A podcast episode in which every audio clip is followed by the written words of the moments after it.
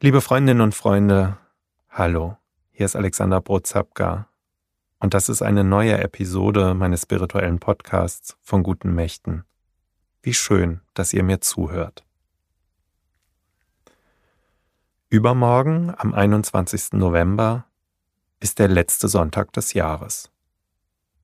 Natürlich nicht des Jahres 2021, aber doch des Kirchenjahres.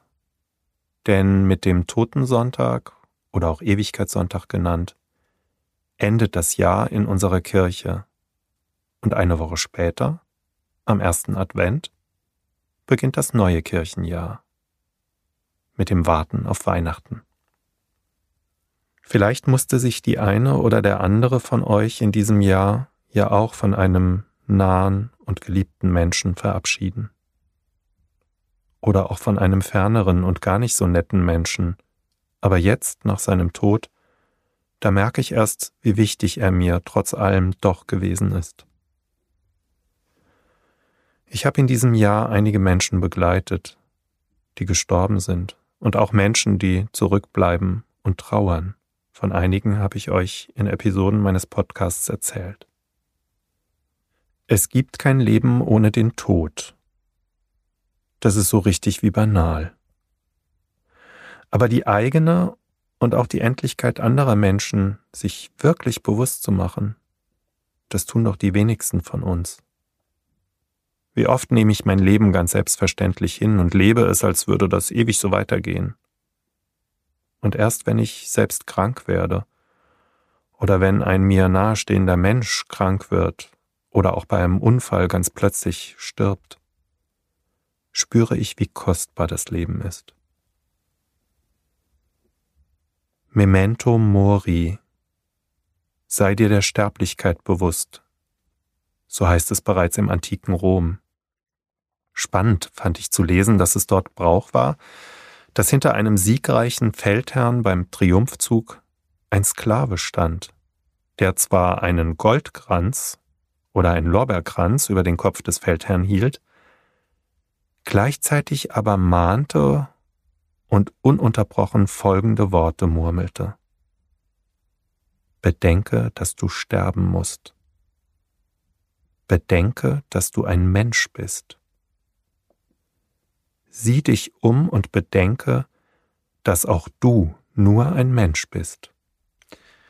Bei allem Siegestaumel und bei aller Überheblichkeit, so stelle ich mir es vor und deute diesen Brauch, sollte der Herrscher nicht vergessen und auch eingebläut bekommen, dass am Ende alles, auch er selbst, vorläufig ist, nichts für ewig, und auch er eines Tages sterben wird. Im 90. Psalm im ersten Teil unserer Bibel steht folgender Satz. Lehre uns bedenken, dass wir sterben müssen, auf dass wir klug werden. Klug werden, das bedeutet, dem Tod ins Auge zu blicken und vor der Vorstellung, dass dieses Leben zu Ende geht, nicht davon zu rennen. Mitten in unserem Leben sind wir vom Tod umfangen. So heißt es an einer anderen Stelle. Wir kommen aus dieser Nummer nicht raus. Niemand kommt aus dieser Nummer raus. Das hat uns in den letzten zwei Jahren auch ganz besonders die Corona-Pandemie gelehrt. Vor unserem Tod können wir uns nicht verstecken. Er holt uns früher oder später ein. Ich verstehe das Klugwerden aus dem Psalmvers aber nicht als einen Aufruf zu einer ängstlichen oder panischen Reaktion und als Flucht in die Depression, so nach dem Motto, es hat ja doch alles keinen Sinn, sondern vielmehr als eine Einladung dazu, sich ins Loslassen einzuüben zu unterscheiden, was wirklich gut und wichtig ist und was ich auch gut sein lassen kann. Und den Augenblick und das Jetzt zu genießen und voll auszukosten und nicht meine ganze Kraft in eine Zukunft zu legen, von der ich sowieso nicht weiß, ob ich sie erleben werde. Mein Leben ist doch jetzt. Ob es morgen ist, kann ich nicht wissen. Jesus erzählt einmal das folgende Gleichnis. Die Felder eines reichen Mannes hatten einen sehr guten Ertrag gebracht. Der Mann überlegte hin und her, was soll ich tun? Ich weiß gar nicht, wohin mit meiner Ernte. Schließlich sagte er, ich weiß, was ich mache. Ich reiße meine Scheunen ab und baue größere. Dort kann ich mein ganzes Getreide und alle meine Vorräte unterbringen. Und dann werde ich zu mir selbst sagen, du hast es geschafft. Du hast einen großen Vorrat, der für viele Jahre reicht. Gönne dir jetzt Ruhe, iss und trink und genieße das Leben. Da sagte Gott zu ihm, Du törichter Mensch, noch in dieser Nacht wird dein Leben von dir zurückgefordert werden.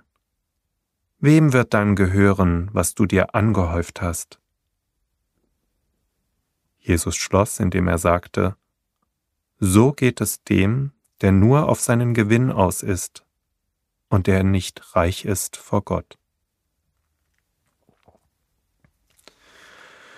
Viele von uns, liebe Freundinnen und Freunde, leben ihr Leben auf die Zukunft hin.